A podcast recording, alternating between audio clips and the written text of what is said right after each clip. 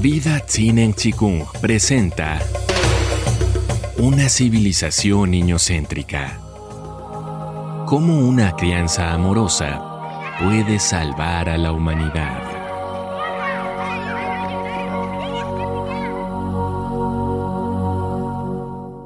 ¿Qué aprendemos en la escuela?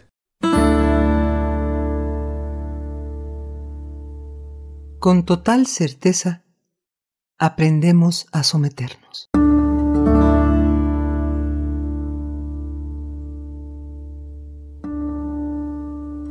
La escuela sostiene un sistema verticalista desde los directivos, quienes ordenan a los maestros y estos a los alumnos. Se supone que los adultos tienen que educarnos a través del contenido de ciertas asignaturas. Las principales son lectura, escritura y matemáticas. Sin embargo, los niños mínimamente estimulados en el hogar también podemos aprender esas asignaturas mientras jugamos y además sabremos acceder al conocimiento de lo que existe a nuestro alrededor a través de diversos medios. Muchos de nosotros conservamos grandes déficits en el área de lectura, escritura y matemáticas, lo que indica que aquello que en teoría debemos aprender en la escuela, a veces no lo aprendemos. La represión atenta contra el aprendizaje. Por lo tanto, todo el sistema educativo, tal como está establecido, es un gran despropósito y no sirve para aprender. Solo sirve para dominar y suprimir todo indicio de creatividad personal. Los niños saben perfectamente qué necesitan. ¿Seríamos capaces de construir una escuela a la que los niños vayan felices? ¿Cómo sería una escuela así? Los niños saben perfectamente qué necesitan y además mantienen la fuerza vital que los lleva siempre a querer descubrir más y alcanzar metas más lejanas. Ese anhelo por explorar más allá de nuestro entorno está inscrito en el diseño original de los seres humanos. Cuando los niños se muestran apáticos o desinteresados sobre ciertos asuntos, es porque eso que pretendemos enseñarles no tiene ningún sentido para ellos. Los niños aprenden jugando, así como los adultos aprendemos lo que sea dentro del intercambio social o afectivo con otros individuos. A los niños les complace verse con sus amigos y hacer actividades que los cautiven.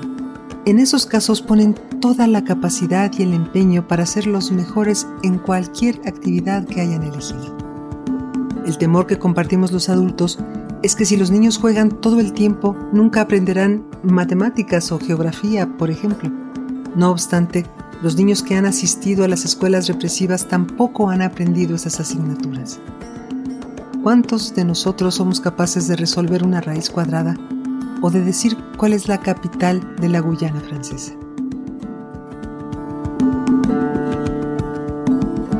Este es un llamado para pensar con mayor autonomía.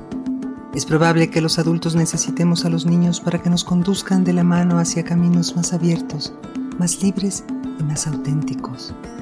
Nosotros ya estamos inundados de miedos, prejuicios y experiencias traumáticas. En cambio, los niños aún son puros e inocentes y responden al diseño bajo el cual han sido creados. Una escuela feliz con niños felices no solo va a permitir un despliegue extraordinario en cada niño, sino que, además, va a redimirnos de todo sufrimiento pasado.